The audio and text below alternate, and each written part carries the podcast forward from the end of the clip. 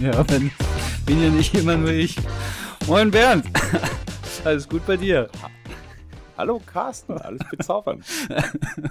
Nun. ja, das war gerade ein bisschen lustig.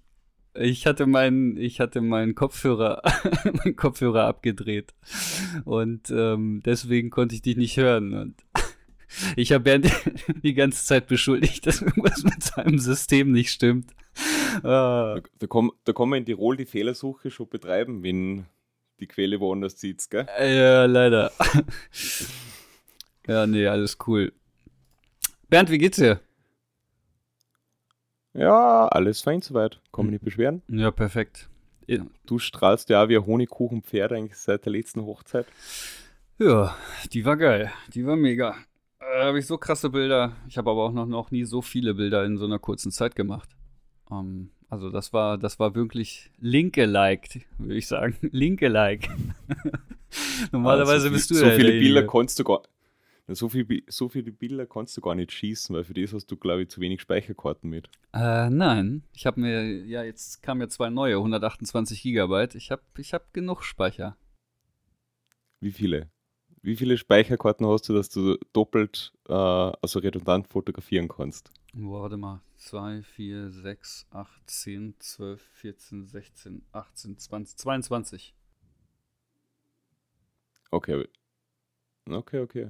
Ja, ich, anscheinend ist meine Art der Fotografie ein bisschen ansteckend. Hm, Ja, Da wird, da wird in Speicher investiert jetzt plötzlich.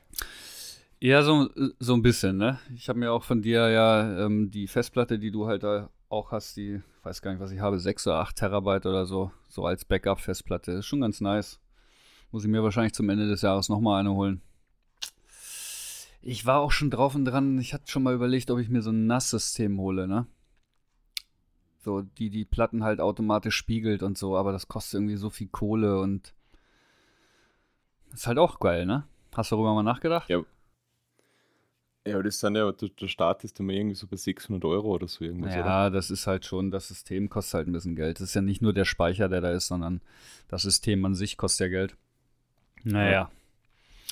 Ich überlege mal schon, fein wäre es schon, weil momentan habe ich da einfach äh, mehrere externe Festplatten, die in einer Plastikbox gesammelt werden. Ja, das meine ich, meine ich ja. Und vor allen Dingen macht das System das alles von alleine, ne? Das ist halt ganz geil. Ähm, spiegelt halt die Festplatten, du hast gleich doppeltes Backup und das ist schon ganz cool. Also. Aber ich habe, ich, vielleicht zum Winter hin, jetzt habe ich da eh keinen Kopf, mich damit zu befassen.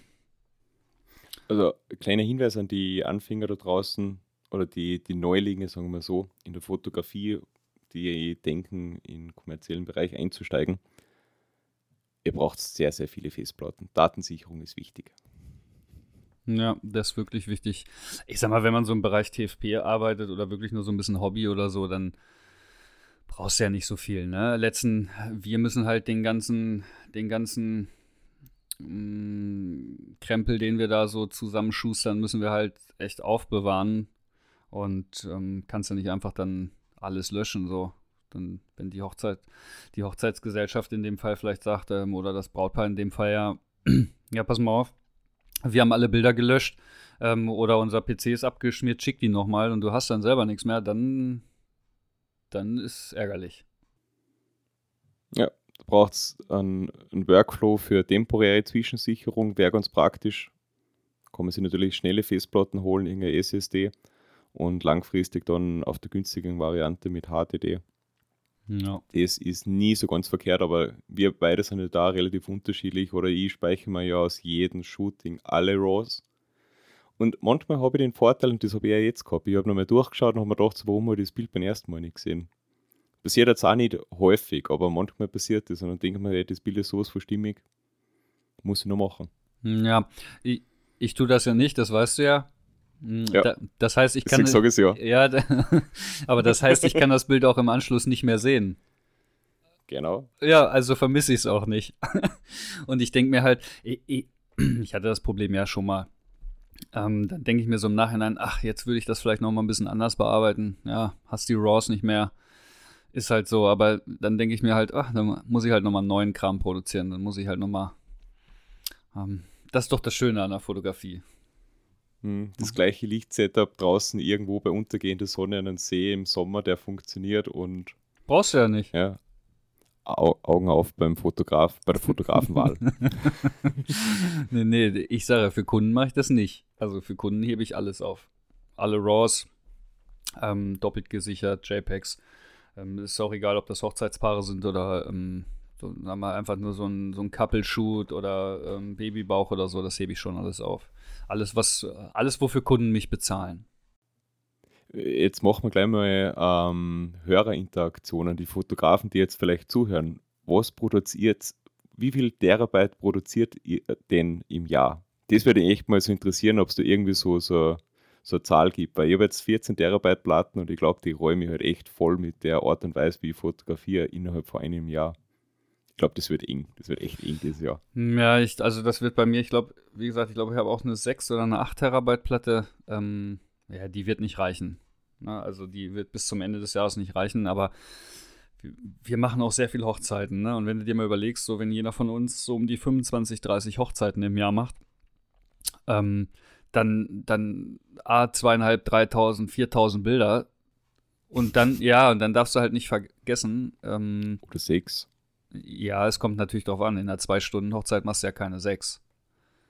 Ja, also wir, äh, wir, ja, wir, haben ja nicht, wir haben ja nicht nur Ganztagshochzeiten, aber es kommt dann natürlich auch auf die Größe der Files an. Ja? Also wenn du natürlich irgendwie mit 18 Megapixel shootest, ja, dann hast du halt auch dementsprechend kleinere Dateien. Ja. Ähm, wir haben natürlich beide mit der A7 IV, produzieren wir halt mal pro Bild mal irgendwie gleich 60, 70 MB. Ähm, das, mhm. das ist halt schon, das darfst du ja nicht vergessen. Das hat ja nicht immer unbedingt was mit der Masse zu tun. Also wenn du natürlich kleinere Files hast oder vielleicht sogar Medium RAW fotografierst oder das, ähm, wie heißt es? Kompensierte RAW? Nee, nicht kompensiert.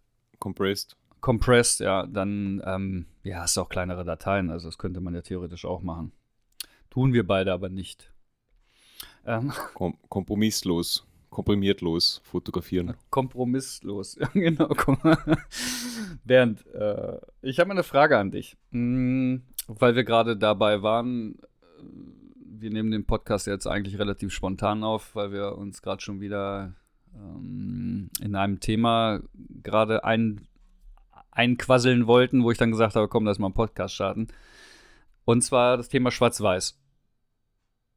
Du sagtest gerade so, du hast so coole Schwarz-Weiß-Looks für dich als Preset entwickelt und ähm, da wollte ich jetzt mal gleich mal drauf einsteigen. Hm, was mit Schwarz-Weiß, was, was bedeutet für dich Schwarz-Weiß? Keine Farbe. Hurra, wir haben es geschafft, die Lösung ist gefunden. So, viel Spaß und wir hören uns dann nächste Woche. Macht's gut. Ah, ähm, es, man, man, hat das ja irgendwo selbst mal gelesen eigentlich, oder das du jetzt nicht wirklich erfinden, wenn nicht mit der Aussage, aber wenn du in Farbe fotografierst, fotografierst du, ich weiß nicht, so zehn immer. Ja, Kleidung. Nee, wenn du die Farbe, genau, wenn du schwarz-weiß fotografierst, fotografierst du den, den Menschen. Menschen. Nee. Farbe den Menschen und mit schwarz-weiß die Seele. Ja, oder so, ich hab's mal andersrum gehört, wenn du in Schwarz-Weiß fotografierst, fotografierst du den Menschen und wenn du in Farbe fotografierst, fotografierst du die Klamotte. Oder ja, für, Fashion macht es auf jeden Fall so einen Sinn. Ja, ihr, ihr seht schon, in der Philosophie sind wir auch äh, gut bewandert. Na, aber für, für mich selbst haben wir einfach viele Schwarz-Weiß-Bilder von anderen Fotografen irgendwo bestimmt. Es, es, hat mich irgendwo getroffen, sagen wir so. Es, es hat mich irgendwo mehr erreicht, als wie quietschbunte Bilder. Ich bin jetzt nicht ganz auf schwarz-weiß getrimmt, aber ich mag es eigentlich ziemlich gern. Und für mich ist es oftmals halt auch wirklich stimmig, halt, weil es lenkt halt wirklich nichts ab dann. Es ist eigentlich das, was du sehen sollst, ist eigentlich, oder sehen kannst, das ist halt da und das ist auf das reduziert. Und in der Fotografie habe ich halt einfach auch gemerkt, je mehr man ausblendet von den Sachen, was ablenkt, desto mehr hat das Bild irgendwo an Wirkung halt dann. Und für mich persönlich, sage ich mal, ist, ist Schwarz-Weiß halt irgendwo dann treffender und zielführender. Hm, aber es gibt doch gewisse Bildstimmungen, die, die in Schwarz-Weiß nicht so gut funktionieren. äh, Sonnenuntergänge in Portugal sollte man natürlich halt, also da wird die Mehr, Mehrzahl an Bildern in Farbe auf jeden Fall besser funktionieren. Kann man, kann man uneing, also meiner Meinung nach kann man das so uneingeschränkt sagen. Also wenn schöne Farben da sind, Sonnenuntergänge, Sonnenaufgänge, ähm, Farbe vom Meer, das, das Dschungelgrün von Hawaii, es kann alles funktionieren in Schwarz-Weiß, aber viele von den Sachen funktionieren halt einfach imposanterweise halt mit Farbe halt noch viel eindrucksvoller. Aber die, die Stimmungen, die manchmal so sind, also wenn du jetzt irgendwo Wolkenfronten hast oder man, man hat die Bilder ja mal gesehen, wenn du jetzt so Wolkentürme aufbauend über ein Kornfeld hast. Klar, in Farb funktioniert das schon, aber in Schwarz-Weiß kann das Ganze ja einfach sowas von, von einschlagen. Oder es, ist halt immer situationsabhängig, würde ich auch mal sagen. Also sie einer Seite komplett zu verschreiben und die andere Seite auszuschließen, ist eventuell vielleicht nicht das Nonplusultra. Ja, es, es hat alles zu seiner Zeit seine Berechtigung und es unterliegt ja immer im persönlichen Geschmack. Also manche Leute werden Schwarz-Weiß niemals abholen und die werden immer die Farbe vermissen und andere Leute sehen darin halt einfach in Schwarz-Weiß halt den, den richtigen Weg. Aber es ist nie eine Lichtsituation so, dass man sagen kann, es gibt nur Schwarz-Weiß. Es ist halt ein bestimmter Ort der Fotografie, also ein bestimmter Stil ist das halt einfach, den man, den man vielleicht anwendet, dem man irgendwo verfolgen ist und dementsprechend hin wird man aber auch versuchen, dass die Bilder dann eine bestimmte Wirkung auch erzeugen. Hm. Aber ist Schwarz-Weiß, ähm, ist Schwarz-Weiß jetzt wirklich ein Stil? Ist Schwarz-Weiß ein Stilmittel? Also ich finde das ganz schwer. Also ich habe, hm, ich, ja. Okay. Also banal gesagt, ja. Es ist äh, letzten Endes mit der heutigen Bearbeitungssoftware, du hast einen Button, du kannst da draufklicken und es ist schwarz-weiß und das kannst du genauso, du kannst genauso Klarheit überziehen und sonstige Sachen. Ähm, du hast viele Möglichkeiten, wie du einen bestimmten Stil am Bild gibst. Du kannst das ganze Bild weicher machen und es wirkt harmonischer, du kannst es härter machen, wirkt dramatischer. Es ist eine Art Stil, in dem du halt vielleicht einfach auch manche Farben einfach entsättigst. Und wenn du alle Farben entsättigst, ist irgendwo dann auch ein Stil, würde, würde ich mal sagen. Ohne lang drüber nachzudenken. Okay, ja, also ich denke auch, dass es ein Stilmittel ist, weil wir halt auch in Farbe sehen. Also somit ist ja erstmal das, was ich in real mit meinen Augen wahrnehme, ist ja erstmal für mich die Realität. Ja, ähm, und Schwarz-Weiß findet bei mir so ja gar nicht statt in, in meinem Auge. Also es ist für mich schon ein Stilmittel. Ähm, Früher gab es ja nur Schwarz-Weiß, weil der Farbfilm noch nicht entwickelt wurde. Somit ging es gar nicht anders. Aber ich glaube, heutzutage ist es einfach wirklich ein Stilmittel, hm, das halt in diesem Look zu machen. Ich finde, ich finde, du hast gerade den Schwarz-Weiß-Button angesprochen. Ähm, das war jetzt hier sowieso auf unserer To-Do-Liste gerade. Ähm, das passt sich ganz gut. Viele oder ich kenne viele, die klicken einfach auf den Schwarz-Weiß-Button und sagen so, mein Bild ist jetzt schwarz-weiß. Ist ja richtig.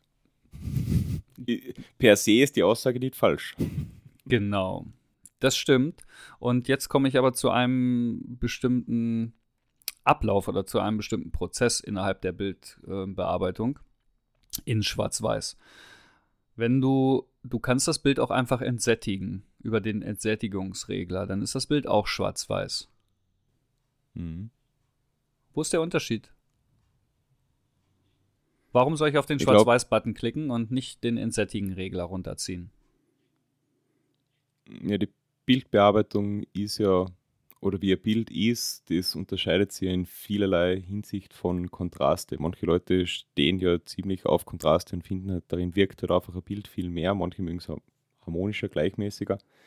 Ich bin ein großer Fan von Kontrast und genau, genauso zum Zeitpunkt, wo ich fast ausschließlich in Farbe fotografiert habe und die Bilder auch so bearbeitet habe, habe ich auch immer geschaut, dass ich gewisse Farbkontraste habe, die vielleicht irgendwo harmonieren, die sie irgendwo unterscheiden, weil du kannst halt, je nachdem, wie du bearbeitest, kannst ja ähm, Farbunterschiede einfach nutzen, dass du Sachen definierst oder hervorhebst für die Bildwirkung auch.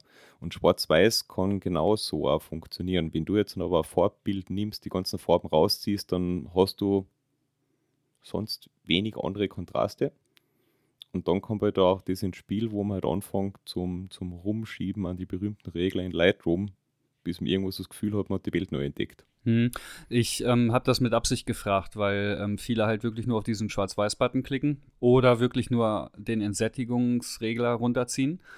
Ähm, es gibt da aber einen gravierenden Unterschied. Und das ist, wenn du das Bild einfach nur entsättigst, also über den Entsättigungsregler die Farben entziehst, kannst du anschließend auch keine Farben mehr bearbeiten. Ja, also wenn du das Bild entsättigst, das kann jeder mal probieren, der, der es vielleicht noch nicht weiß.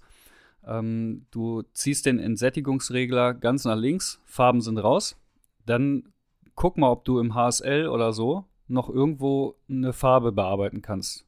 Du kannst weder Orangetöne noch Blautöne, sonst noch irgendwas kannst du bewegen. Also kannst du schon, aber es passiert nichts, weil du das Bild entsättigt hast. Wenn du auf den Schwarz-Weiß-Button drückst, hast du die Farbkanäle trotzdem noch. Und ähm, du kannst dann innerhalb des Schwarz-Weiß Presets quasi, kannst du noch die Farben vom Himmel, von der Haut, von allem möglichen heller und dunkler machen. Ähm, das heißt, du hast die HSL, ähm, also HSL ist es ja nicht, also du, du, du hast aber alle Farbbereiche noch, die du anschließend noch bearbeiten kannst. Das musst du einfach mal ausprobieren. Nimm dir ein Bild, entsättige es über den Entsättigungsregler. Du wirst merken, du kannst nichts mehr tun. Klick auf den Schwarz-Weiß-Button und geh dann in die ähm, ähm, Color. Ich weiß gar nicht, wie es gerade genau heißt. Ich muss mal gucken. Schwarz-Weiß-Mischung. Gen genau, das ist die Schwarz-Weiß-Mischung. Und dann kannst du immer noch über die Regler, ähm, über die Farbregler im Schwarz-Weiß dein Schwarz-Weiß-Bild anpassen. Ich glaube, das wissen viele gar nicht. Oder sie nutzen es gar nicht. Die drücken auf den Schwarz-Weiß-Knopf und denken, mein Bild ist jetzt schwarz-weiß. Aber was du da wirklich eigentlich noch rausholen kannst aus einem Schwarz-Weiß-Bild, ist enorm. Danke, dass du es jetzt mal erklärt hast, weil das mit dem Setting, ich werde nie auf die Idee kommen, dass ich ein Schwarz-Weiß-Foto so anfange. Das aber ich werde ja, wär ja auch niemals machen, weil ich finde den, den, jetzt, wo du den Ansatz erklärt hast, verstehst du mindestens, aber den Weg will ich niemals gehen. Weil für mich ist es halt irgendwie einfach, glaube ich, einen Schwarz-Weiß-Button klicken und dann fängst du halt die Spielen an. Wie lässt du die Schwarz-Weiß-Mischung mit den Farben sein? Wie lässt du den Weißabgleich sein? Das verändert ja relativ viele eigentlich in die ganzen Farben. Ja, total und schlussendlich dann auch in, in, sag mal, in die hellen und dunklen Bereiche von einem Schwarz-Weiß, wie das Ganze dann auch schlussendlich wirken kann. Hm. Aber ich, ich werde nie auf die Idee kommen mit, mit den Sättigen und dann versuchen, da irgendwie zu anheben. Ich ähm, gehe sogar noch einen ganz anderen Weg. Ich bearbeite mein Bild grundsätzlich in Farbe. Ich mache es komplett in Farbe fertig und ziehe ganz zum Schluss mein Schwarz-Weiß drüber. Da, da habe ich mir so ähm, gewisse Presets gebastelt ähm, hin und wieder gucke ich mal auch, ob das gleich funktioniert, das Preset, also wirklich mit dem RAW-Bild. Ansonsten bearbeite ich das Ganze mal in Lightroom, schieße es in Photoshop, wenn ich da irgendwie ähm, schärfen will oder irgendwas ähm, Haut-Retouch machen will oder was auch immer, Objekte entfernen. Und wenn es dann wieder zurückgeht äh, nach Lightroom, dann ist es ja eine TIFF eine TIFF-Datei. Und dafür habe ich mir extra Presets und Ordner angelegt für TIFFs. Ähm, die diese Presets funktionieren auch nur nach dem nach der Bearbeitung in Photoshop. Die funktionieren vorher nicht. Das sind dann halt nochmal kleine Anpassungen. Da habe ich zum Beispiel Schwarz-Weiß, zwei Schwarz-Weiß-Ordner und der eine ist ziemlich clean. Also ich sag mal das klassische Schwarz-Weiß, was ja immer so leicht bläulich ist. Also man nimmt, man nimmt das ja so nicht wahr. Man nimmt es erst wahr, wenn man zwei verschiedene Schwarz-Weiß gegeneinander hält. Ich bin da immer noch so ein Typ, ich mag dieses dreckige, schmutzige Schwarz-Weiß sehr gerne. Das geht bei mir immer so, ein, so einen leichten Gelbton rein. Hm, ich glaube, das ist Geschmackssache, wer da wie was hat.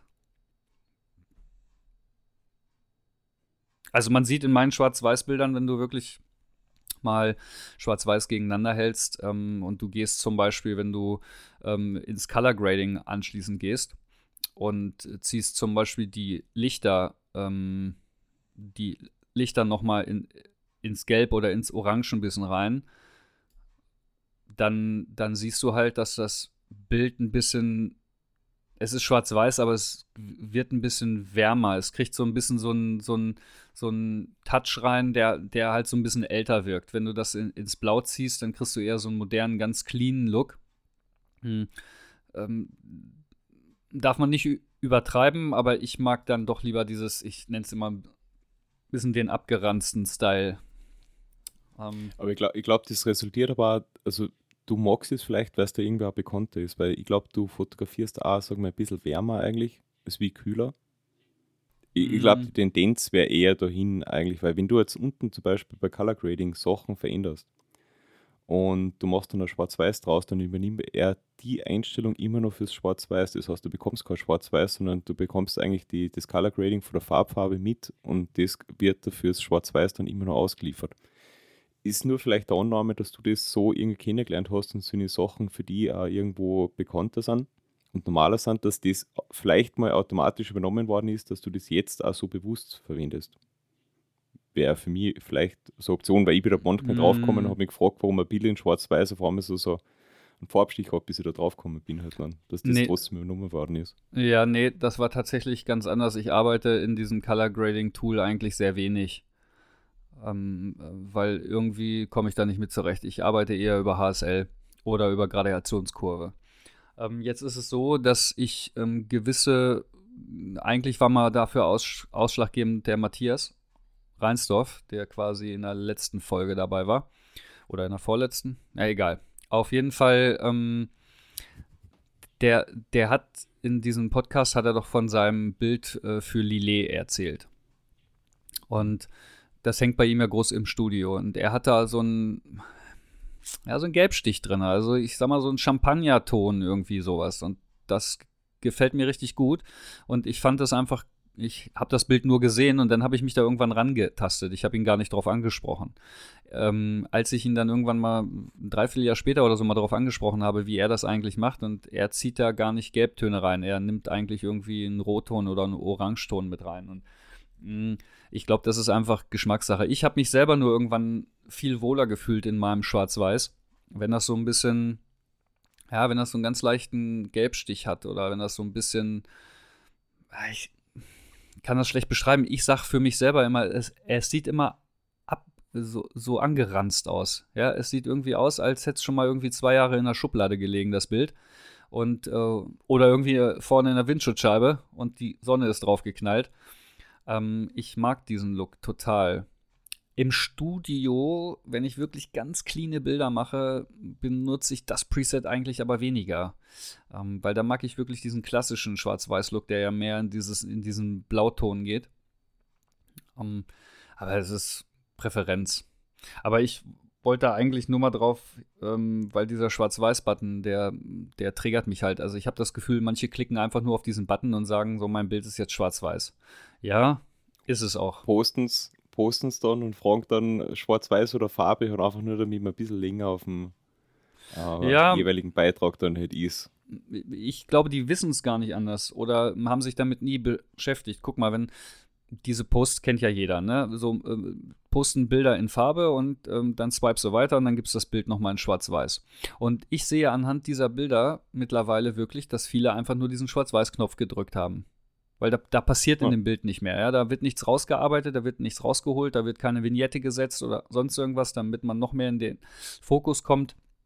Ähm, Nebenbei Und- so gleich gespielt mit der Gradationskurve. Gar nichts. Also man merkt halt wirklich, die klicken auf diesen Button. Und ich glaube, darum kommen Bilder auch in Schwarz-Weiß dann nicht so gut rüber. Oder beziehungsweise verlieben sich Leute auch nicht in diesen Schwarz-Weiß-Look, weil der, der transportiert erstmal nichts. Also, also das ist dann wirklich schon Zufall, wenn das gleich beim ersten Klick dann gleich schon so passt, dass man sagt, wow, so, das haut mich jetzt um.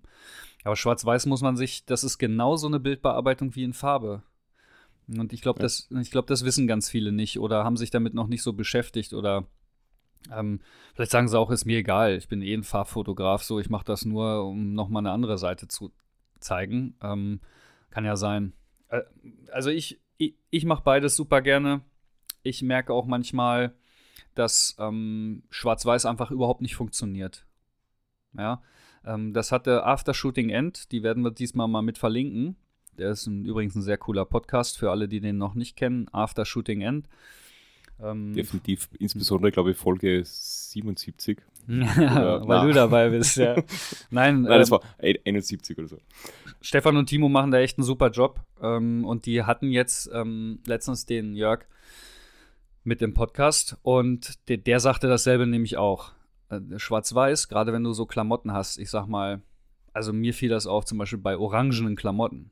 Ja, wenn du, ein, sagen wir, du hast ein orangenes T-Shirt an. So, deine Hautfarbe läuft auch über den Orange-Kanal im Schwarz-Weiß. Und wenn du da dran rumdrehst, da passieren ganz komische Dinge. Das gleiche ist mit ähm, Pink. Pink hatte ich jetzt. Funktioniert, ich finde, das, das sieht schrecklich aus.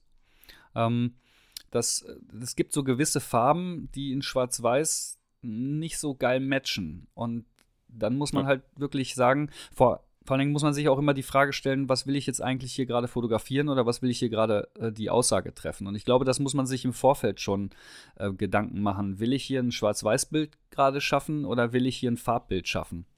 Viele fotografieren mhm. einfach drauf los, klicken dann auf den Schwarz-Weiß-Button, ach, ist auch nett.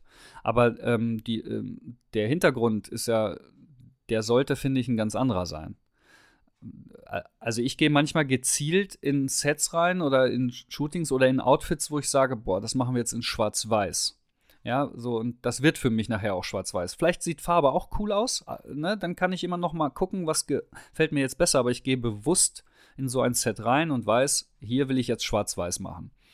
Ähm, ich glaube, wenn sich Leute damit so ein bisschen so Anfänger oder auch Fortgeschrittene ist, ist ja ganz egal. Je nachdem, in welchem Bereich man sich eh zu Hause fühlt, ähm, sollte man sich das einfach mal so, sich damit so ein bisschen auseinandersetzen. Was will ich jetzt hier eigentlich gerade schaffen? Und wenn man da so gezielt rangeht, dann dann, dann fällt es einem, glaube ich, auch einfacher, Licht zu setzen. Und ähm, dann weiß man auch schon, in der Nachbearbeitung kann ich vielleicht das und das machen. Ähm, und ich, ich habe es oft so, dass ich äh, ein Farbbild produzieren will, aber im Studio nervt mich dann zum Beispiel die Farbe. Also mich nervt das irgendwie auf meinem Display. Es ist alles zu bunt, es ist alles zu quietschig, es ist alles, ähm, ich habe da noch nichts bearbeitet und ähm, dann switche ich meine Kamera in den Schwarz-Weiß-Modus. Ja, und sage einfach so, ich blende für, für mich jetzt Farbe aus, mir geht es jetzt hier ums Modell und ums Licht. Und da ist es nämlich genau wieder der Punkt, den du gerade angesprochen hast. Wenn du Farbe ausblendest, irritiert dich nichts mehr. Ja, dann, dann, dann bist du voll on Fokus aufs Wesentliche.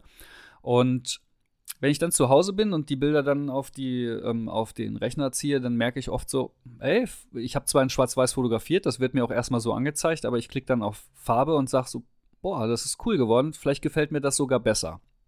Das ist dann so der zweite Turn. Aber erstmal sollte man, denke ich, schon beim Fotografieren schon mal wissen, so, was will ich hier eigentlich gerade tun.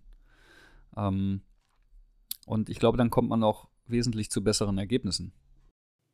Ja, Stefan hat in, in dem Podcast das Ganze ja gut genauso beschrieben eigentlich. Ähm, ich fotografiere immer in Farbe ich sehe aber für mich das Bild dann eigentlich schon in, in der Richtung eigentlich, weil ich komme mit dem Schwarz-Weiß-Profil von, von der Kamera nicht wirklich was anfangen, weil mein Schwarz-Weiß ist ja ganz woanders dann unterwegs. Ja, das ist halt so ein Punkt halt für mich. Das stimmt, das habe ich auch oft, weil das so ein typisches Schwarz-Weiß ist wie in Lightroom. Dieser Knopf drücken und ähm, fertig. Und ja, ähm, genau. Ne? Und äh, das geht auf jeden Fall besser. Ähm, du kannst ja auch in der A7 IV jetzt, ähm, kannst du ja auch ähm, das Farbprofil einstellen. Also du kannst ja auch im Schwarz-Weiß Kontraste, Sättigung äh, beziehungsweise Schatten, Lichter, ähm, Klarheit auch, auch noch selber hinzufügen und kannst ja dein eigenes Profil erstellen. Und manchmal. Ja, aber das, das, das musst du ja vorbereiten oder on, on set für die jeweilige Lichtsituation da wieder rumspielen oder so an der Kamera und das dann fein einstellen. Das ist mir dann irgendwo zu, da bin ich zu nicht so schnell, dass ich das dann, glaube ich, so adaptieren kann. Klar kann man das bei frei, äh, frei Arbeiten mal so machen, aber ich glaube, ich müsste mir da eine Vielzahl von so Profile dann erstellen, halt für die einzelnen Lichtsituationen, weil ansonsten werde ich mir das trotzdem nicht ganz vorstellen können. Weil ich habe zum Beispiel, ich habe ein Shooting gehabt, habe die, hab die Bilder gesehen und gedacht, sie schauen gut aus. Habe da währenddessen mit der, mit der Marion telefoniert und habe das so durchgeklickt, mehrere Sachen ausprobiert und dann mit einem Schlag habe ich hab mir gedacht, es funktioniert genau so eigentlich. Das war ein ganz Wassershooting und habe mir gedacht, die Stimmung, was ich empfinde, eigentlich ist genau so drin. Habe ein paar Sachen adaptiert und, und war dann da. Und mit den Schwarz-Weiß ich meine, du kannst so einen Haufen machen, du kannst sie vielleicht irgendwo hin adaptieren, aber du, komm, du hast ja nicht irgendwie so 20 verschiedene Fotoprofile, die du im Laufe der Zeit dann jedes Mal neu erstellst und das eine funktioniert, das andere funktioniert nicht für, für die Schwarz-Weiß-Fotografie. Ich, ich bin da halt irgendwo zu penibel, sage ich mal, mit Schwarz-Weiß, dass ich das im Nachgang immer machen will und dann auf dem Bildschirm mal darauf anschaue, wie es funktioniert. Obwohl ich den Ansatz, dass man es direkt in der Kamera schon so hervorruft und dann, sagen wir, justiert, schön finde und gut finde. Aber ich glaube, es funktioniert für mich nicht so praktikabel, dass ich da halbwegs flexibel noch bin mhm. in meiner Arbeitsweise. Ja, also ich, ich mache das schon bei freien Arbeiten, mache ich das schon. Also da bastle ich mir dann kurz meinen Look, weil ich habe aber auch ein gewisses Set. Ich springe ja nicht von A nach B wie so ein Flummi, ähm, der jetzt hier ständig irgendwo an, an anderer Stelle shootet und dann jedes Mal ein anderes Preset braucht. Ich habe da, wie gesagt, ich gehe dann ja eh rein, sage so, das will ich jetzt in Schwarz-Weiß haben, dann klicke ich in der Kamera auf Schwarz-Weiß, ähm, gucke, gefällt mir das? Ja, nee, mach vielleicht noch ein bisschen Klarheit, Kontrast rein. Das ist ja auch erstmal nur für mich der erste Look. Ja. Was ich allerdings gemerkt habe, das ist, das hatte ich dir letzte Woche schon mal gesagt, das ist die Kameraprofile zu erstellen. Jetzt gerade in der A7 IV, das ist für mich ein Game Changer geworden. Ja, weil der übernimmt, wenn du das in Lightroom so ähm, einstellst, übernimmt er das Kameraprofil mit ins RAW. Und du hast dann erstmal schon so einen Grundlook und der haut mich jedes Mal wieder um. Den finde ich einfach richtig mega. Und das habe ich halt in Schwarz-Weiß auch. Ich hole manchmal Bilder aus der Kamera in Schwarz-Weiß und gucke mir die auf Lightroom an und denke mir so, ah, machst du noch ein, zwei Pickelchen weg oder den Fußboden sauber oder wie auch immer, Bild ist eigentlich schon fertig. Also, ähm, das merke ich immer wieder auch bei Hochzeiten, wenn ich da, ich habe da meine zwei Farbprofile, die ich dann mal abrufe und die, die Bilder sind out of cam einfach schon so geil, weil er das Farbprofil halt mit ins RAW bettet. Kannst du dann auch wieder ausstellen, wenn du willst. Gehst du einfach dann wieder auf Adobe Standard oder ähm, dann ist es auch weg. Aber ähm, ich finde das mega. Also das erspart mir so viel Zeit, weil du diesen Grundlook des Bildes schon drin hast. Ähm, sollte man mal ausprobieren. Das ist natürlich für alle doof, die das bei sich nicht einstellen können. In einer A7 III geht es, glaube ich, auch schon, ne? aber nur bedingt, oder? Ich glaube, da haben wir auch Sachen einstellen können, ja. Ja, ja, aber die Farbprofile sind natürlich bei weitem nicht so gelungen wie eine A7 IV, sage ich mal. Also das merke ich jedes Mal. Ähm, ich, ich bin ja noch kein Fan davon. Ich habe das jetzt auch nach, nach unserem Gespräch, habe das ein paar Mal ausprobiert und, und hadert da mit mir, was, was wirklich passt. Und ähm, ich bin da auch immer ein wenig skeptisch dann vor Ort, dass ich irgendwas verpasst. Dass ich, da, da will ich ja nie zu lange in die Kamera reinschauen oder so Sachen rumstellen, weil ich mit meinen Basics relativ gut fahre und sicher bin. Und alles, was, was irgendwie so, so eine Neuheit reinbringt, da bin ich immer ein wenig skeptisch dann. Ja, aber du bist doch so schnell dann. Aber du siehst es doch auf dem Display direkt. Also du siehst doch direkt, ob dir das Bild, was da gerade ist, gefällt oder nicht. Und letzten Endes ist ja egal, welches äh, Create, äh, Kreativprofil heißt es ja, ähm, welches du da einstellst. Äh, das ist doch, es wirkt sich doch erstmal nur ähm, in der Vorschau ja. der Kamera aufs JPEG aus. Also ist ja egal, mit was du fotografierst. Es ist eigentlich ja ähm, im RAW nachher nicht vorhanden. Allerdings, aber, aber es, es wirft mir trotzdem so aus einem Konzept, dass ich irgendwie manchmal so das Gefühl habe, die, die, hinter, also die dunklen Töne saufen wir ab. Und ah, da, okay. da wäre ich dann da wäre ich dann ein bisschen nervöser, dann, ob, ob da zu viel Kontrast drin ist oder sowas und denke mir so, ist, sind die hellen Töne jetzt ausgebrannt oder nicht? Also das, das wirft mir ein bisschen mehr aus dem Konzept momentan noch. Also ich werde es sicher mal äh, regelmäßig ausprobieren. Ich glaube, wenn man das Ganze adaptiert, dann kann man das auch für sie selber im Anwendungsbereich anpassen. Aber on, on Location so, ja, ich sage mal, wenn man früher vor Ort ist und, und wenig Zeit, da kann man ein bisschen rumspielen. Aber sagen wir, bei Hochzeiten wird sich das Licht oftmals verändern, wenn es nicht gerade eine Indoor-Location ist. Draußen ändert sich das Licht ja doch ganz gern, insbesondere so, wenn man zur Mittagszeit anfängt und es geht dann so Nachmittag rein, da ja, wird vieles anders. Also man, man sollte es mir, glaube ich, wenn überhaupt, regelmäßig mal, mal ausprobieren, wie es wirkt und wo man schon hinkommt. Ganz verschließen würde ich mir den ganzen halt nicht. Da, äh, äh, dafür sind ja dann auch freie und kreative Arbeiten gedacht, ne? Da kann man das natürlich ja, super testen. Man muss es ja nicht auf der erstbesten Hochzeit testen und dann sagen, oh Gott, oh Gott, was passiert hier gerade? Ähm, also da würde ich schon auf Nummer sicher gehen. Aber äh, freie Arbeiten, dafür, dafür sind sie ja. Hatten wir ja schon besprochen mal in der zweiten Folge ja. TFP.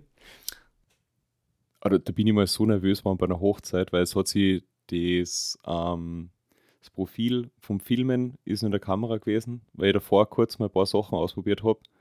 Und plötzlich ist jetzt ähm, die ganze Hochzeitsgesellschaft zum Standesamt gekommen und hab schon, äh, haben schon angefangen, sie zu begrüßen. Und ich habe da noch das Profil drinnen gehabt für, von S-Log 3. Und dann haben wir natürlich halt zum Verstärken äh, von den Farben, bei, das nimmt Kontraste raus, zum Verstärken von den Farben habe ich halt da noch entgegengesteuert in der Kamera mit einem gewissen Look, 7 oder 9, glaube ich. Ähm, und der ist mir angezeigt worden beim Fotomachen. Und dann habe ich Panik bekommen, so, ob ich das schnell genug wieder rausbekomme, weil das, da habe ich die Kamera noch recht frisch gehabt und dann kriegst du das angezeigt. Und ich war mir nicht ganz bewusst, sagt jetzt die Kamera nur so an oder sind die Bilder dann auch so? Nee, die Bilder und sind da, ja. Da bin ich mal kurz nervös worden dann so, weil da, dann suchst du jetzt sehr, sehr schnell, während die, die Begrüßungen schon losgehen. Ja, aber auf die Aber Bilder. hat dann auch noch ganz gut geklappt. Auf die Bilder beziehungsweise auf die Raws ähm, wirkt sich doch immer nur Blende ISO Verschlusszeit aus. Also Ja, aber wenn du vor Ort Weißabgleich, bist und ja, aber klar, du hast in dem Moment ein mulmiges Gefühl, aber definitiv. naja. Weil es, schon. es, ist, es, es ist immer besser, das im Nachhinein dann wirklich zu sehen, ja, es hat keinen Einfluss, alles schön. Oder wenn du jetzt vor Ort bist und da nicht ganz sicher bist, so, ja, du musst das jetzt raus, raus also die Einstellung kann jetzt wieder, schnell wieder ändern, von einem Bereich, wo du sel seltener rumdrückst und das jetzt nicht so ganz geläufig ist, dann bist du mal ganz kurz mal schon ein bisschen nervöser dann. Weil die Leute waren halt alle zu früh da und haben so gleich herzhaft da umarmen angefangen und dann haben wir gedacht, so, ja, Und Bernd schon ganz nervös Also- in der Kamera. Was los, was los? Und ich muss das, das, das, ändern. war, das, das waren schlimme 20 Sekunden, muss ich sagen. ja, das glaube ich. Aber ähm, gut ist natürlich, dass du dann gleich deine Kamera auch kennst und weißt, wo du was findest. ähm, ja, oder zumindest wo ich weiß, wo, wo ich es nicht finde. Und dann, dann habe ich die anderen Bereiche, den Bereich, wo man suchen muss, hat dadurch um einiges verringert. Hm, Ja, das stimmt. Ähm, Bernd, äh, ähm, zum Thema Schwarz-Weiß nochmal. Wenn du, wenn du jetzt mh, bei der Bildausgabe oder beziehungsweise der Bildauswahl. Also angenommen, du fotografierst so, und du sagtest ja gerade, du fotografierst erstmal alles in Farbe. Zeigst das natürlich auch dem Modell dann vor Ort, vielleicht auch mal irgendwie ein, zwei Bilder, drei Bilder und ähm, hier guck mal, so sieht das gerade aus und hier, wir machen gerade was Cooles. Und dann merkst du zu Hause, ah, in Schwarz-Weiß wirkt das einfach alles viel geiler. So, das ist für mich so, Mhm. das ist so meine Art. Jetzt bekommt das Model von dir nachher 20 Schwarz-Weiß-Bilder oder 30. Mm. Ob, obwohl du ihr Korrigier die, die Zahl nach unten. naja, dann halt 10, meinetwegen auch nur 3, ist ja egal. Ähm, jetzt bekommt sie diese Bilder. Vielleicht bekommt sie auch 30 zur Auswahl und kann sich dann 5 aussuchen. Ist ja egal wie. Hm. Jetzt sind die aber alle schwarz-weiß. Weil du für dich sagst so, ja, das gefiel mir jetzt besser. Hm, Das Model sagt jetzt aber, ich möchte aber gerne die Bilder in Farbe, weil das finde ich cooler. Wie gehst du damit um? Man muss da immer, glaube ich, unterscheiden dann, wer das Ganze, wie, soll man das formulieren? Wenn man zum ersten Mal mit irgendjemandem zusammenarbeitet, nicht weiß, wie die einzelnen Leute funktionieren oder wenn das Model nicht weiß, wie der Fotograf fun funktioniert und umgekehrt, ähm, muss man vielleicht, wenn man es vorab nicht abklärt hat, dann irgendwie im Nachgespräch das Ganze ausmachen. Das kann natürlich komplizierter sein, aber ich würde jetzt auch mal sagen, wenn mich eine Serie stark begeistert, dann, ich, ich habe sie aber auch noch nicht schwarz-weiß gemacht. Also die, die Ausgaben, wenn ich sie so gemacht habe für freie Arbeiten, habe ich dann meistens auch in Farb. Habe die, die fertig bearbeitet in, in Farb und oftmals auch dann in schwarz-weiß. Das heißt, ich habe eigentlich beide Bilder dann und habe dann auch oftmals beide zur Verfügung gestellt. Ah, okay. Jetzt, jetzt aktuell ist aber so halt einfach, dass ich schon merke, dass ich ein bisschen so einen Wandel, Wandel habe, dass ich halt einfach sage, hey, das Bild funktioniert für mich halt einfach in Farb oder in Schwarz-Weiß und ähm, da probiere ich jetzt, sagen wir so, irgendwo kommt die Selbstsicherheit dann doch daher, man weiß halt, was an Zeit dahinter steckt, man weiß, was für ein Bild man präferiert und das andere Bild will man halt einfach dann auch so haben. Also das eine Bild muss halt so und so ausschauen, egal ob es jetzt Farbe oder Schwarz-Weiß ist. Aber es gehört halt einfach, sage ich mal, ein bisschen Portion Selbstbewusstsein und Mut dazu, dass man dann sagt, hey, ich stehe hinter der Entscheidung und, und wenn wir darüber diskutieren sollten, dann können wir das gerne machen. Ich bin, ich bin aber ja, nicht so sattelfest, sage ich mal, in meiner Meinung, dass ich manchmal auch der Meinung bin, so ja, gebe ich halt danach. Bin dann auch nie so ganz glücklich mit dem Bild und dadurch langfristig wird sich der Wandel hin aber schon dahin ziehen, dass man das halt mit einer vernünftigen Argumentationsbasis dann halt einfach erklärt, hey, das Bild funktioniert halt einfach so. Und ja, und dann kann man sie eventuell auf eine Diskussion einstellen oder halt nicht. Und wenn man ja. den Ganzen nicht nachgeben möchte, gibt man das in Vorbraus, ist unglücklich und nimmt das halt so in Kauf dann über das Ganze. Äh, die Definition von unglücklich ist jetzt einmal, sage ich mal, einfach in dem Bereich, ob es dramatisch unglücklich ist oder nur minimal mit einem ähm, Beigeschmack, ist, ist mir dahingestellt. Muss, muss eh jeder für sich selber entscheiden. Ich bin, ich bin da, sage ich mal, relativ kompromissbereit bei einigen Sachen, obwohl ich das in meiner Fotografie in Zukunft zu machen will, entweder Farbe oder Schwarz-Weiß, weil ja, die Mischung ja. ist halt auch der doppelte Aufwand und eine freie Arbeit steht halt auch nicht so ganz dafür. Also. Nicht, wenn du nur den Schwarz-Weiß-Button drückst. ähm, also pass auf, Bernd. Ich der, der, eigene Bearbeitungsstil ist natürlich immer dabei. Also dass, dass wir beide bearbeiten ja unterschiedlich. Das ist eine unterschiedliche Zeit, was da, da reinfließt. Und wenn du jetzt, sag ich mal, wirklich mal so 10, 15 Fotos fertig hast, und das, das dauert halt doch mal ein bisschen Zeit. Und dann kommen Änderungswünsche sondergleichen daher oder so. Danach da, da fühlt man sich doch irgendwo so ein bisschen missverstanden in seiner Art der Arbeit. So. Mm, aber ich glaube, das ist ähm, nochmal, um das äh, nochmal deutlich zu machen, wie in Folge 2 TFP, ähm, die Kommunikation ist da natürlich im Vorfeld sehr wichtig, ne? Ja. Also, dass man halt wirklich sagt, ey, du, pass auf, ähm, ich fotografiere das, also so, so mache ich das immer. Ähm, du, ich fotografiere das jetzt hier in Farbe. Es kann aber sein, dass mich das nachher in der Nachbearbeitung in Schwarz-Weiß einfach viel mehr kickt. Ähm, bist du damit fein? Ne? Oder andersrum. Du, ich fotografiere das jetzt hier in Schwarz-Weiß, weil mich dann nichts mehr ablenkt. Ich kann mich aufs Licht konzentrieren. Ähm, es kann aber sein, dass die nachher in Farbe doch noch viel cooler aussehen. Ähm, lass dich da irgendwie überraschen. Ich denke, in meinem Profil erkennt man auch, also in meinem Instagram-Profil oder auch auf meiner Homepage oder so, erkennt man halt auch, hm, ich mache halt auch beides. Ja, ich mache auch beides sehr gerne. Ähm, ja. Ähm, ich lasse mich da wirklich immer, ich sehe. Oh, Dankeschön. ich, ich sehe das dann auf meinem, auf meinem Rechner und denke mir einfach so, boah, die Farbe, das holt mich gerade so ab. Und dann äh, klicke ich einmal in mein Preset rein, sch schwarz-weiß, und denke mir so, boah, krass. Also wie, und dann, und dann sitze ich da, was nehme ich jetzt, was nehme ich jetzt? Schwarz-weiß Farbe, ich finde beides so mega und dann mache ich auch beides. Hat natürlich den Vorteil bei mir, dadurch, dass ich das Bild komplett erst in Farbe bearbeite, dass ich es eh schon in Farbe habe und meine Presets in ja. Schwarz-Weiß ja anschließend wirklich nur per One-Click drauflege und dann vielleicht noch ein bisschen Kontrast oder Lichter anpassen muss, ist es für mich wirklich wenig Arbeit, ein Bild in Schwarz-Weiß nachher zu generieren. Ich habe dann natürlich auch Presets, ähm, die halt jetzt mittlerweile mega funktionieren. Und das ist eigentlich ähm, schon das Wichtige, dass man da im Vorfeld halt auch wirklich die Kommunikation hat. Ähm, kann ja auch sein, dass du jetzt sagst, so, ich will jetzt nächste Woche will ich raus an See, morgens Nebel, keine Ahnung, und ich will diese ganze Serie, ich will schwarz-weiß fotografieren. Das, ich habe da so ein Bild im Kopf und das will ich nachstellen und das wird schwarz-weiß. Und dann musst du das kommunizieren und wenn das Model sagt, ist cool, ist cool. Und ähm, ich finde es nur schwierig, wenn man dem Modell, dem Modell natürlich irgendwie ähm, vor Ort immer alle Bilder in Farbe zeigt. Man redet darüber nicht und dann kriegt sie alle in Schwarz-Weiß. Äh, dann kann ich halt auch irgendwie verstehen, dass das Modell sagt so, hm, aber wieso? Ne? Oder halt andersrum. Ähm, das ist ähm, Kommunikation das A und O ähm, ging mir halt auch nur um ja. die Bildausgabe und die Bildauswahl. Also ich, ich weiß nicht, wie, wie du es machst. Ich mache es so, dass ich die Bilder erstmal so bearbeite, wie ich es haben will. Und wenn dann wirklich mal eine Anfrage kommt, wie, hm, kann ich das Bild vielleicht doch noch auch, auch noch mal in Farbe haben oder kannst du mir das auch noch mal in Schwarz-Weiß machen? Ja, warum nicht? Ja, also ich bin da, ich bin da jetzt nicht so. denn verwendet?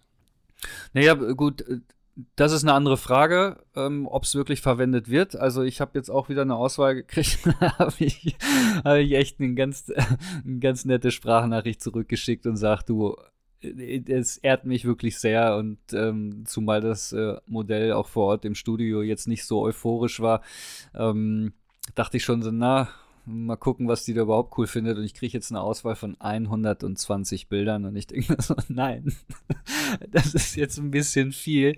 Ähm, äh, verwendet ja kein Mensch.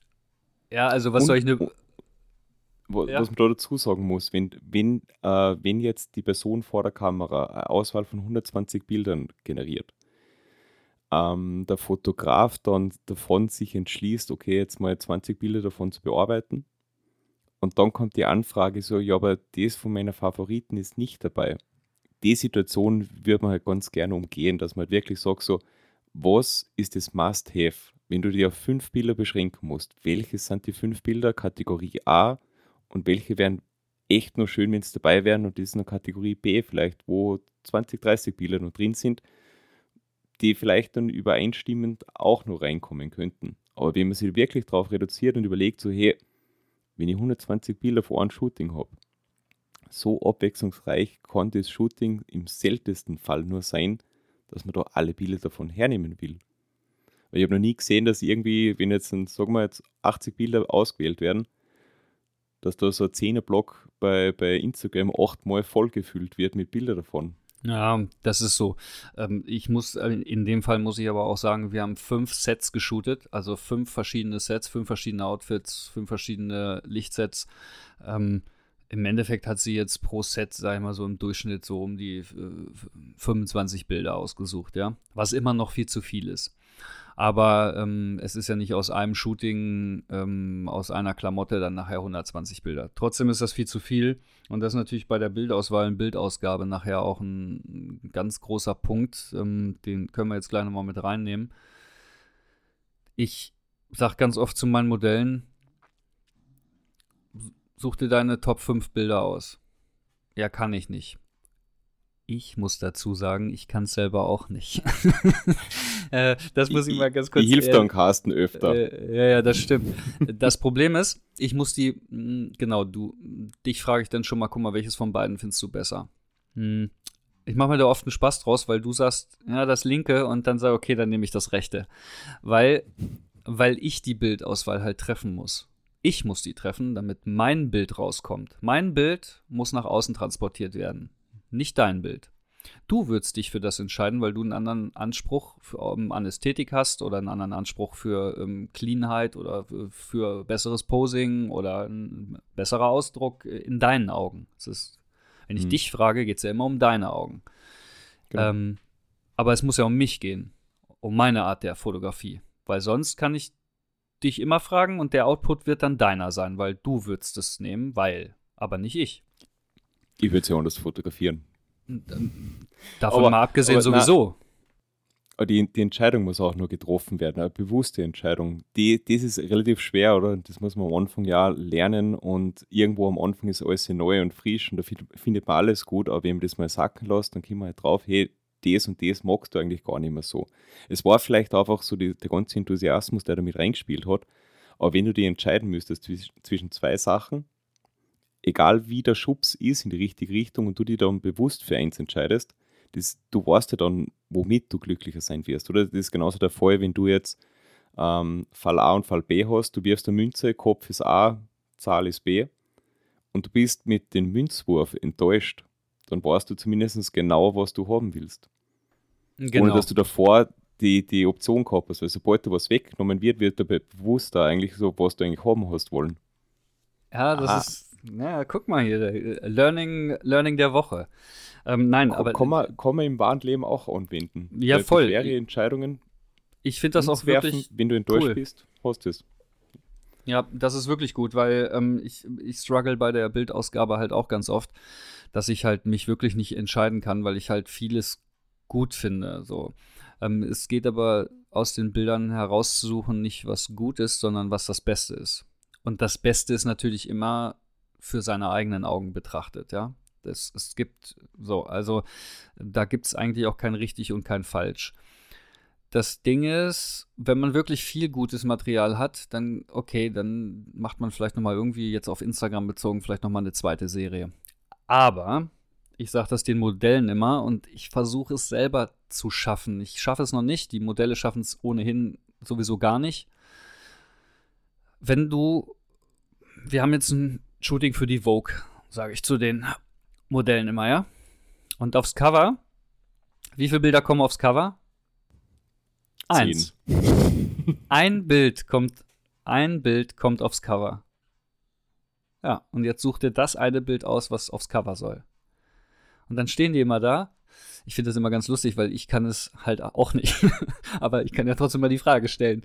Und ähm, das ist halt super schwierig. Ja, also ähm, wenn man wirklich sagt, ähm, Kevin Look meinte zu mir mal, als ich ihm das Beispiel gegeben habe, ja, wenn du mal für die Vogue shootest, dann bist du als Fotograf, hast du gar keinen Einfluss darauf, was aufs Cover kommt, weil das entscheiden wiederum nochmal ganz andere. Kannst du dich getrost zurücklehnen. Hat er ja irgendwie recht. Es geht, es geht natürlich erstmal um das äh, primäre Ziel, dass man für sich selber eine enge Auswahl trifft, dass man da nicht so weit streut und ich mache das halt auch noch oft, ich will davon auch immer mehr weg. Hm, ich mache dann Karussellpost irgendwie fünf, sechs, sieben Bilder und ja, mittlerweile wird es weniger, aber es ist häufig so gewesen, dass irgendwie sehen alle Bilder doch recht ähnlich aus. Hm. Ja, so, was soll das? Also ähm, muss ich mich selber mal in die Kritik ziehen, halt so, was, was mache ich da eigentlich für einen Quatsch? Ja, also ähm, die Hand ist mal links, die Hand ist mal rechts, der Fuß ist mal oben, der Fuß ist mal unten, aber im Endeffekt sind die Bilder irgendwie doch alle gleich.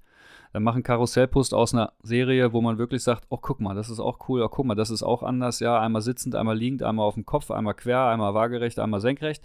Dann macht, dann macht das auch Sinn, wenn du dir mehrere Bilder raussuchst. Aber wenn, wenn alle doch recht ähnlich sind, nee, also da muss ich mich selber auch mal in den Arsch treten. Da muss ich echt äh, zusehen, dass ich da meine Bildauswahl ein bisschen besser geschissen bekomme und ähm, dann auch. Wortwahl. Ja, können wir doch, können wir doch ruhig sagen. Hm. dass wir da halt wirklich, dass wir da halt wirklich, also alle, also das betrifft ja jeden, dass er seine Bildauswahl wirklich anhand dessen trifft, so was, was catcht mich hier jetzt wirklich am meisten. Das kann sich natürlich in einem halben Jahr geändert haben. Du guckst dir die Bilder nochmal an mhm. und sagst, boah, eigentlich wäre das jetzt mein Favorit. Ja, alles cool. Aber zu dem Ist-Zeitpunkt war es das halt nicht so. Ja. Und da muss man halt ähm, immer gucken, du musst ja einfach immer selber die Frage stellen, wenn du jetzt in einem Magazin abgedruckt wirst oder irgendwo veröffentlicht wirst, ist ganz egal und die sagen dir, ich brauche aus der Serie drei Bilder. Ja, dann musst du dich eh entscheiden. Du musst dich irgendwie en entscheiden. Und da, die fragen nicht nach zehn, die fragen dich nach drei. Ja, und ähm, da komme ich nämlich dann auch zu, zu dem Punkt, wenn die sich dann, wenn du denen aber zehn schickst und die suchen sich dann drei raus und du sagst aber, äh, aber das eine da, warum habt ihr das nicht genommen? Dann weißt du, das ist schon mal besser wie irgendein anderes. Ja, dann schick nicht zehn. Ist subjektiv von der Person, was die Entscheidung getroffen hat. Oder wenn du, wenn du jetzt mehrere Bilder postest, dann gibt es immer Leute, die sagen, hey, Nummer drei und Nummer sieben ist halt, mag das, ich am liebsten. Das sowieso. Und und der, der jeweilige Geschmack kommt da immer mit rein. Ähm, das ist halt so zum, zum Abwiegen. Ob man da jetzt nur eins postet, mehrere postet und dann irgendwo so sie verunsichern lässt, vielleicht durch die, durch die Entscheidung von anderen Leuten. Weil auch wenn das nicht aktiv irgendwie wahrgenommen wird oder sowas, du, du hinterfragst vielleicht doch, wenn du jetzt offen durch die Welt gehst, hinterfragst du noch manchmal so deine eigene Entscheidung. Inwieweit das beeinflusst. Mal, äh, Entscheidungen hinter, zu hinterfragen ist nie verkehrt, glaube ich. Aber du, du lässt dich halt einfach dann von anderen Faktoren vielleicht nochmal beeinflussen, wenn du jetzt nicht ganz gefestigt bist. Also es gibt sicher genügend Fotografen, die sagen, kommentier, was du willst. Ich mag das.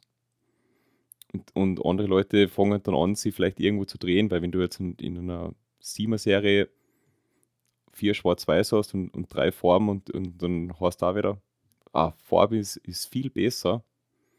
Ja, das dann, hast du ja immer. du auch vielleicht ein paar Gedanken. Ja, also ich denke, dass man sich diese Gedanken macht, ist auch alles okay. Ähm, man muss halt für sich selber damit fein sein. Ähm, Bernd, wir machen mal ganz kurz Pause. Klick mal auf Pause. Ja, perfekt. Gut. Ähm, also nochmal, äh, um das nochmal zusammenzufassen. Die, die Bildauswahl ist natürlich auch ausschlaggebend für den eigenen Stil, den man nach außen präsentiert. Ja, also wenn ich, wenn ich mhm. die Bildauswahl selber treffe und ich nehme wirklich nur ein Bild, dann wird das irgendwann im Laufe der Zeit ähm, dazu führen, dass die Leute sagen, ja, das ist ein Bild von Carsten oder das ist ein Bild von Bernd. weil die das irgendwann erkennen, weil du unterbewusst halt für dich deine Bilder aussuchst. Wenn du natürlich immer so viele Bilder rausballerst, dann, ich sag mal einfach, du fotografierst eine Dreier-Serie, eins lachend, eins weint, eins ähm, ernst.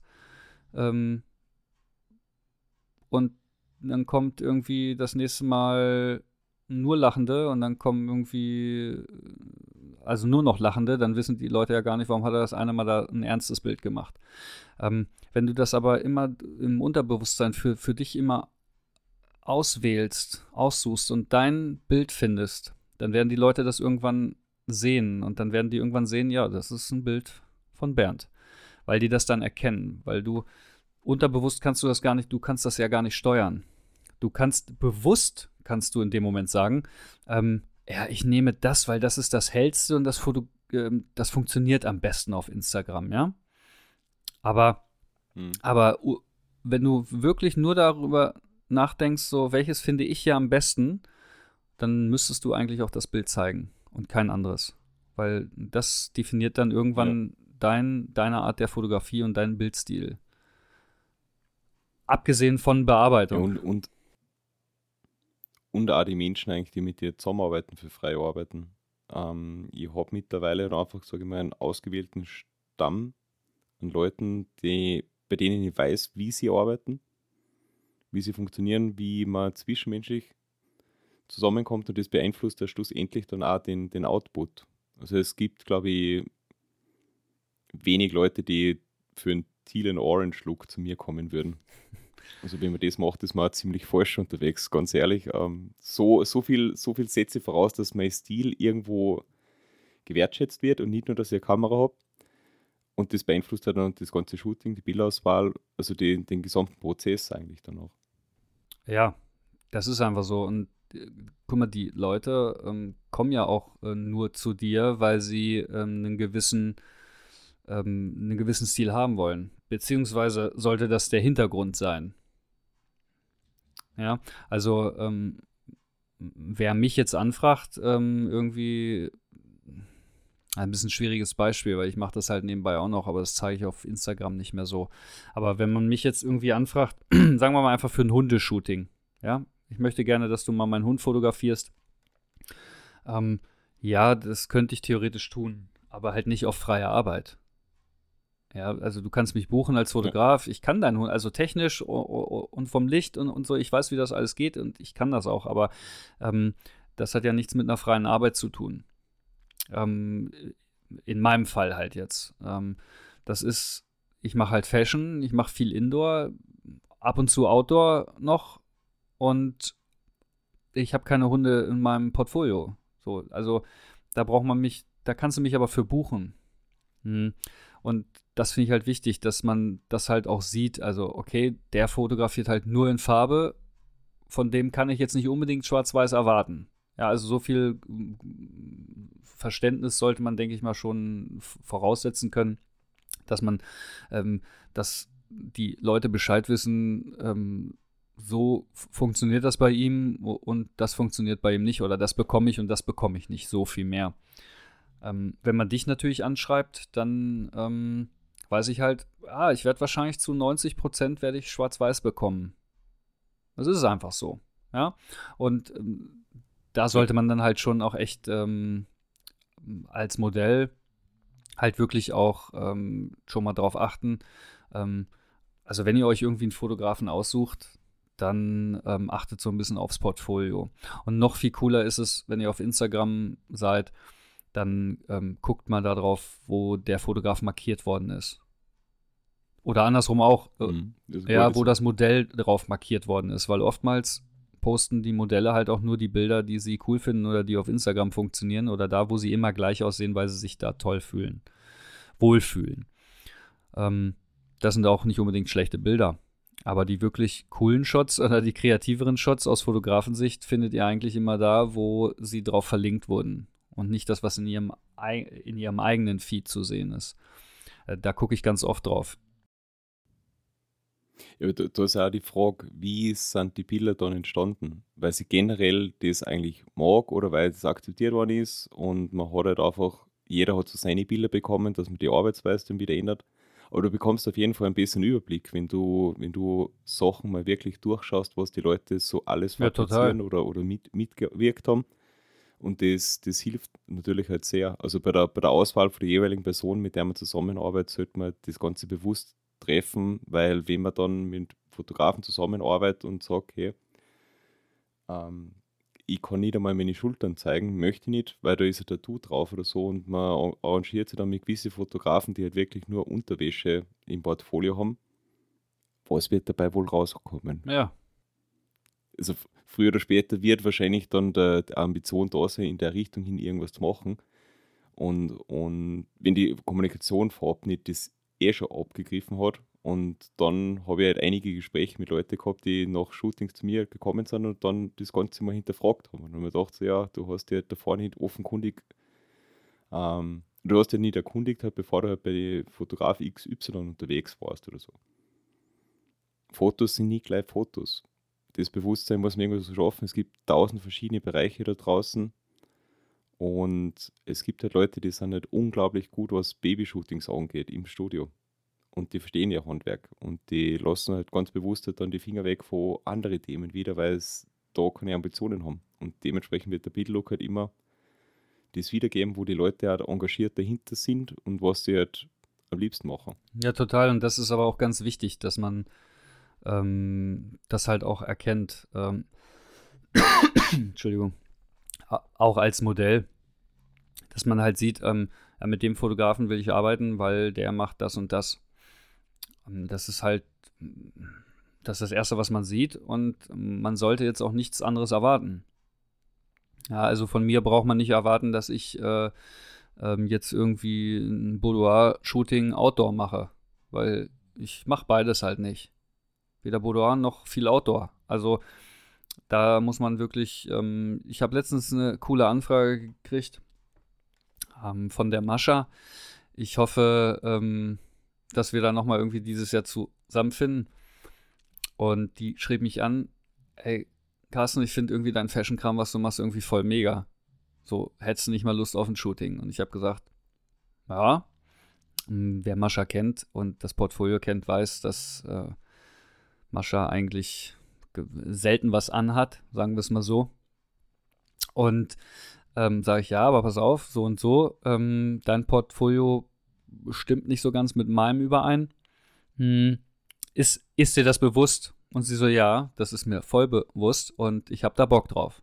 Und dann ist eigentlich die Basis ja schon geschaffen. Also dann, dann hat das Modell ja quasi auch verstanden, mit wem sie da gerade schreibt. Und Mascha ist natürlich ein, äh, schon ein bisschen länger dabei. Die weiß natürlich, wie der Hase läuft. Aber ähm, das ist halt schon wichtig, dass diese Kommunikation am Anfang da ist. So, kannst du das, willst du das, das mache ich, das machst du, passt das irgendwie, kriegen, kriegen wir das irgendwie zusammen. Und das ist schon, also so soll es dann auch eigentlich sein. Ja, auf jeden Fall.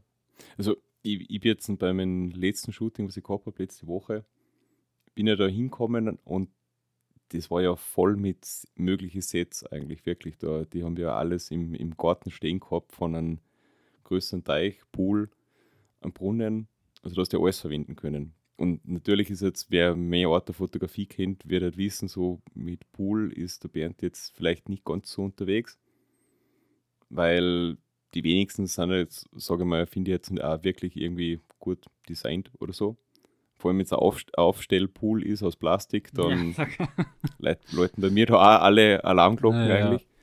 Aber man kann ja Sachen mal ausprobieren auch. Also je nachdem, wie der vereinbarte Zeitraum Raum ist. Ja, total, aber das. Wir, wir haben genügend Zeit. Muss man, das kann man ja auch während des Shootings noch kommunizieren. Genau, also man kann auch mal Sachen ausprobieren. Also es ist ja von vornherein nicht alles vorgegeben. Aber es braucht halt als Basis immer die Motivation von zwei Leuten oder mehrere Personen, die dabei mitwirken, damit das Ganze dann schlussendlich dann auch funktioniert. Und wenn man halt einen Bereich ausprobiert hat, nachher auf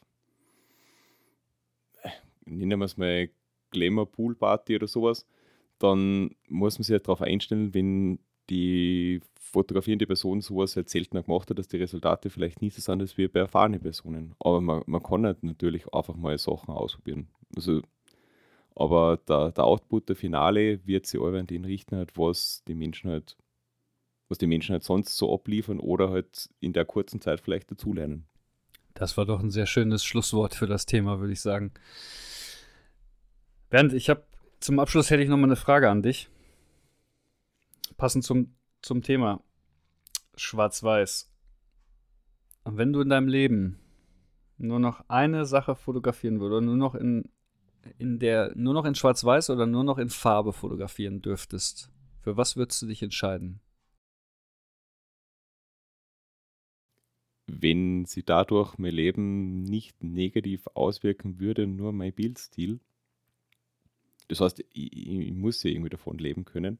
Nee, nee, also nee, das hat damit nichts zu tun. Also nichts mit deiner ähm, ähm, ähm, finanziellen Lage oder ähm, nichts mit deinem persönlichen. Es geht einfach nur darum, ähm, wenn du jetzt die Wahl hättest, nur noch, Schwarz-Weiß. nur noch schwarz-weiß. Okay. Ja. Ich glaube, so gerne ich schwarz-weiß auch mag, ich würde Farbe nehmen.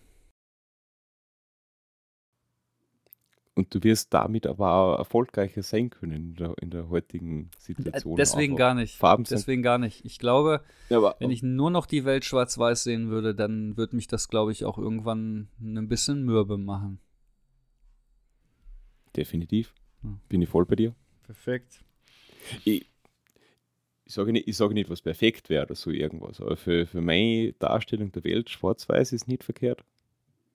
Da gibt es so imposante Schwarz-Weiß-Bilder von Landschaften, die, die sind einfach nur wahnsinnig schön. Alles gut. Bernd, ja, also alles gut, meine ich. Ähm, du hast deine Sicht ja darauf und ich habe meine. Ich finde, die Frage ist natürlich auch extrem schwer, aber ähm, ich denke, wir haben das beide für uns jetzt nochmal gut erklärt. Ich würde sagen, haben wir es für dieses Mal, oder? Wir hätten aber eventuell vielleicht noch ein paar peinliche Fragen an dich, oder? Hast du noch eine peinliche Frage an mich? Ja, dann. Hau raus. Ja, wir waren ja immer ein wenig. Weil du ja auch Hochzeiten fotografierst. Was ist das Schönste an die Hochzeiten? Den ganzen Tag umgeben sein von gut gelaunten Menschen. Das ist meine Standardantwort. Das ist schönes Ja, das Schlusswort. ist einfach, das macht mir so einen Spaß. Du kommst da an, die haben alle Bock. Also meistens zu 99,3 Prozent. Die haben Spaß, die freuen sich auf den Tag. Ähm, die haben Bock, dass der Fotograf da ist oder die Fotografin, in dem Fall ich. Ähm, ähm, gut gelaunte Menschen, Party-Modus on. Das ist eigentlich das, was mir am meisten Spaß macht. Und ich liebe so, so, Also gar nicht so. Nee, ich liebe so ein bisschen unter Druck zu sein, ne? so ein bisschen under pressure. Ähm, ich mag das halt so, jetzt kommen Ringe, jetzt kommen die gleich raus, jetzt muss ich auf den Boden kriechen mit 35 Millimeter, jetzt muss ich rückwärts laufen, ähm, äh, irgendwie aus der Kirche raus. Ähm, äh, ja, also das macht mir schon Bock, so ein bisschen unter Druck zu sein. Ähm, wo ich dann irgendwie voll entspannen kann, ist so das Paar-Shooting. Das ist so, ja, ne, so alles so gemütlich, so komm, wir machen jetzt mal eine Stunde Bilder. So, aber eigentlich so richtig Feuer habe ich dann, wenn die Party losgeht oder wenn wirklich irgendwie alles kommt aus dem Standesamt raus und so. Da auf diese Shots habe ich halt mega Bock. Weil die so ehrlich und authentisch sind. Und wenn du da kreativ irgendwie umgehen kannst mit der Kamera, ähm, ja. Aber im Großen und Ganzen sind es einfach, das ist immer so ein toller Tag so. Du, du findest da kaum Negativität. Und wenn du um, umgeben bist von gut gelaunten Menschen, fühlst du dich auch gut. Fühle ich mich auch gut. So vielleicht besser. Das ist ja das Wichtigste in der Hochzeit, dass, dass der Fotograf gut drauf ist. Ja, auf jeden Fall. Gibt ja nichts, schlimm, Ja, gibt ja nichts Schlimmeres, wenn du da so einen so ein, so, so ein Fotografen hast, der da irgendwie den ganzen Tag eine Fresse zieht oder womöglich noch im Standesamt seine zwei Blitze aufbaut. Ähm, also ja, das ist halt so, da kannst du halt auch ganz viel mit kaputt machen. Oder wenn du selber unfreundlich bist als Fotograf oder ungepflegt oder was auch immer. Das, ähm, aber die buchen ja mich. Also von daher trifft ja alles nicht drauf zu. Und bei dir? Paar-Shootings. Den, den puren Kitsch. Ah, du bist genau anders, siehst du? das, das, das, Ganze so erzeugen, halt, wie das Bar ist oder so, wie ich sie sehen darf. Und dann halt vielleicht noch, da hat man das Privileg in Tirol halt einfach oftmals, dass man in einer beeindruckenden Umgebung fotografieren kann. Und dann lässt man die beiden halt einfach in den, in den, den Freiraum halt einfach, wie sie sind. Und du fängst halt die Magie ein, was sie ergibt halt in der Zeit. Den puren Kitsch. Ja, ich mag diesen Kitsch manchmal auch, aber ich merke halt auch immer wieder bei diesen Bildern, es ist trotz allem ja auch immer irgendwie gestellt, auch wenn man es so aussehen lässt, als wäre es nicht gestellt. Ja, also wenn man jetzt sagt, so, ähm, hier, wir haben jetzt eine Stunde Paar-Shooting, so, da vorne ist die Location, da shooten wir, macht jetzt eine Stunde einfach mal, ich bin nicht da. da dann hättest du authentische Bilder. Bist, Aber mh, ich mag halt diese, ich mag dieses Authentische, wenn die, die überall da, wo sie gar nicht jetzt raffen, da stehe ich jetzt gerade. Ja, da bin ich jetzt gerade als Fotograf da. Ringübergabe, dies, das, die sind aufgeregt, die müssen sich das Ja-Wort, die küssen sich, die Leute klatschen, die laufen raus ähm, aus der Kirche oder aus dem Standesamt, beobachten noch ihre Leute. Die kriegen manchmal gar nicht mit, dass ich drei Meter vor denen laufe. Ähm, so, und dann kommen die raus und, und jubeln. Draußen stehen sie vielleicht noch Spalier, alle freuen sich, die ersten fangen an zu weinen. So, das ist, das sind so für mich die Momente, so, das finde ich mega. Das ist einfach für mich so richtig so diese Reportage. Ja, die Reportage macht mir viel mehr Spaß, wie nachher so irgendwie das ähm, äh, Torten- und Kuchenbuffet fotografieren oder das eigentliche Brautpaar. Shooting. Beim Brautpaar-Shooting hast du natürlich diese imposanten Bilder, ja, diese Bilder, die, wo du wirklich ins Detail gehen kannst und wo du dir Zeit lassen kannst, also, also in Anführungsstrichen Zeit lassen, aber ähm, das hast du bei, die, die, bei Reportagen nicht. Die kommen jetzt aus der Kirche, so, da hast du jetzt keine Zeit, kannst nicht sagen, geh jetzt mal langsam oder ähm, bleib mal stehen oder geht halt nicht. Ähm, beim Paar-Shooting kann man davor machen. ja, du. Ja, ja, du kannst beim Paar-Shooting Nee, natürlich diese imposanten, diese krassen Bilder machen, wie wir uns vorhin auch gegenseitig gezeigt haben, da so Schleierbilder und dies und so alles auch so irgendwie. Ähm, ich mag diese Bilder total, aber der eigentliche Spaßfaktor liegt bei mir wirklich in der Reportage, wenn ich ein bisschen under pressure bin. Ja, aber das, das ist bei mir bei Hochzeiten so, oder? Ich bin bis zum Bar-Shooting bin ich extrem unter Druck halt einfach, weil man denkt so, da möchte ich und da muss ich abliefern. liebe das. Das ist, das ist die, mein, mein Königsdisziplin. Also für, für mich ist das für, für mich ist das auch die Königsdisziplin. Ganz zum Schluss halt einfach so, und jetzt musst du Bilder machen, die irgendwo landen, Ausdruck dann. Weil die, die ganzen schönen Momente, oder wenn sich Freunde freuen, den Bräutigam hochwerfen, das sind alles wunderschöne Momente. Und vielleicht landen die irgendwo ausgedruckt. Aber du willst ein Bild abliefern, einfach das imposant ist, wo die beiden halt in einem Freiraum sind, wo sie sich selbst sein. Klar, ein bisschen instruiert ist das manchmal schon, aber wenn, ich mache zum Beispiel ganz gern Probeshootings, da sind die Leute dann auch entspannter beim Bar-Shooting selbst am großen Tag. Und da, da geben sie einfach noch den ganzen Druck einfach viel mehr ab. Sie wissen, was sie mögen. Äh, sie nehmen sich Freiheiten für sich selber. Die, die tauschen auch noch Zärtlichkeit in Form von Streicheln einfach aus oder so. Die wissen, sie müssen jetzt nicht auf jedem Foto irgendwo küssen, damit das Bild funktioniert, sondern sie müssen einfach nur sich selbst wohlfühlen. Sie können lachen, sie können in, auf einer gewissen Art und Weise in einem be bestimmten Rahmen intim werden oder intime Momente einfach haben für sich selbst als Paar, was sie definiert, wie ein Umgang ist. Und das, das abrufen, das einzuleiten und dass die beiden dann da entspannt sind, das finde ich einfach dann sowas so schön. Und wenn, ich mal, wenn man dann zurück auf dem Weg zur Location dann ist und ich weiß, die Bilder sind im Kosten, dann kann ich entspannen. Dann kann ich die Hochzeit langsam genießen, anfangen und bis dahin bin ich immer so, so ein bisschen so auf nicht verpassen, nicht verpassen, gut vorbereitet sein. Und dann, wenn die Party halt losgeht, dann, dann kannst du da auch irgendwo viel mehr Spaß haben und dann ist für mich auch ein wenig der, der innere Druck halt um einiges reduzierter. Also legst du schon den Fokus auf dieses Brautpaar-Shooting.